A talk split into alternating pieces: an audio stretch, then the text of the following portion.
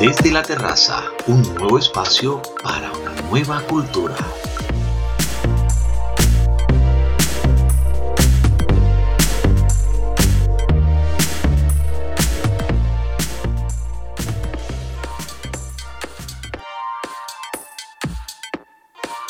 A partir de este momento comienza Desde la terraza, un nuevo espacio para una nueva cultura para disfrutar esos temas que te gustan. 5 minutos para compartir materiales que debes evitar perderte sobre relaciones, autoconocimiento, historias empoderantes, cómo vivir en bienestar, habilidades y herramientas para un mejor vivir.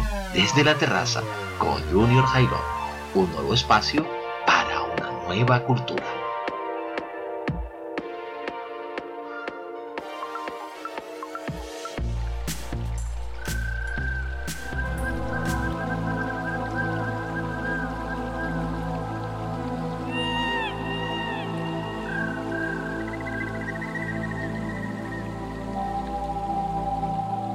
Podemos desarrollar comportamientos o acciones que alejen a los demás de nosotros, igual que podemos poner en marcha otros que les acerquen. En el primer caso, podemos influir de manera negativa en nuestras relaciones con amigos o familiares. De ahí, con el fin de cuidar a los que queremos y no atentar con nuestro círculo de apoyo, sería bueno que identificáramos y cambiáramos esos comportamientos que alejan a los demás.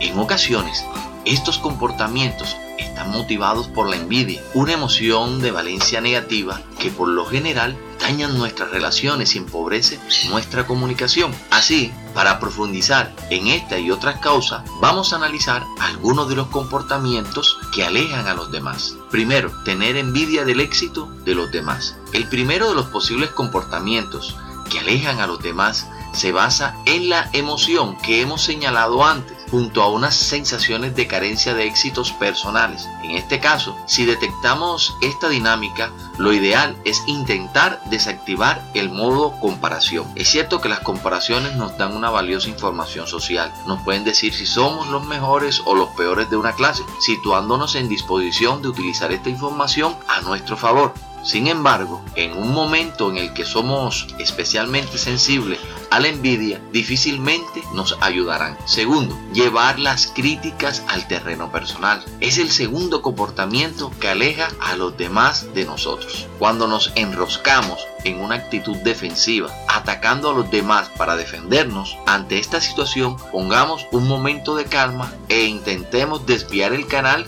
que dirige las palabras de los demás hacia el yo permanente y no evaluemos la crítica como un ataque. Esto no significa que debamos adoptar una actitud pasiva por la que nos eh, inmutemos ante lo que los demás piensen de nosotros. La situación es ajustar nuestro juicio para aprovechar de manera inteligente la información que nos llega.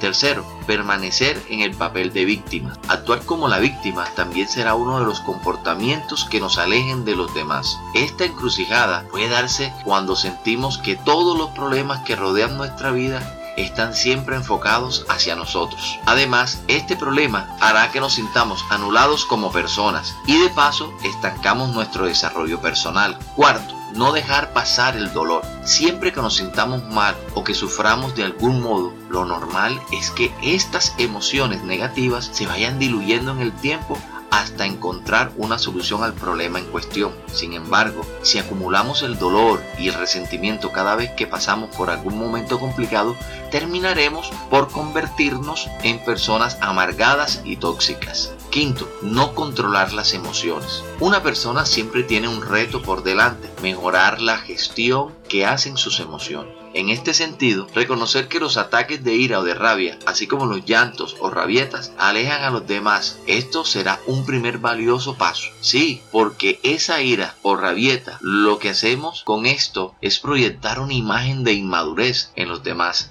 aumentando la probabilidad que piensen que gozamos de poco autocontrol. En este caso, te propongo dar pasos a una relación inteligente con las emociones. Escuchemos lo que nos tienen que decir y administremos su energía de la mejor forma para nosotros y para los que nos quieren. Sexto, carecer de empatía. La empatía es una cualidad muy positiva, valorada tanto en el ámbito de la vida personal como en los entornos laborales. Sabernos poner en el papel de otras personas nos permitirá comprender mejor sus problemas, sumando puntos a nuestro favor emocionalmente. Así, al sensibilizarnos con el otro, con sus pensamientos y emociones, lejos de ser un comportamiento que aleja a los demás, sirve para mejorar esa complicidad que actúa de pegamento en todas las relaciones profundas que generamos y mantenemos. Séptimo y último, no respetar los límites. De igual forma que queremos que otras personas respeten esa línea roja, también nosotros, por norma general, debemos respetar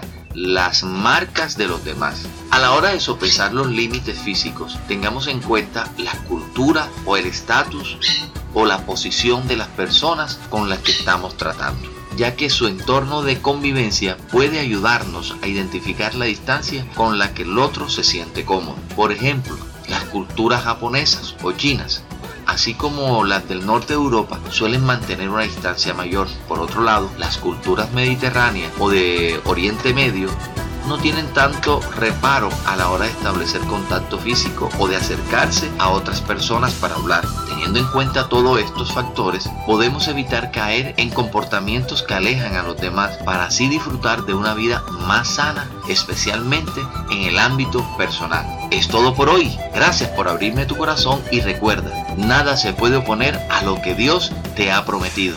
No lo dudes. No olvides visitarnos en nuestras redes sociales y recomendarnos con tus amigos y conocidos. Nos encuentras en Facebook, YouTube e Instagram como Junior Highlight, en Spotify y Anchor como Desde la Terraza.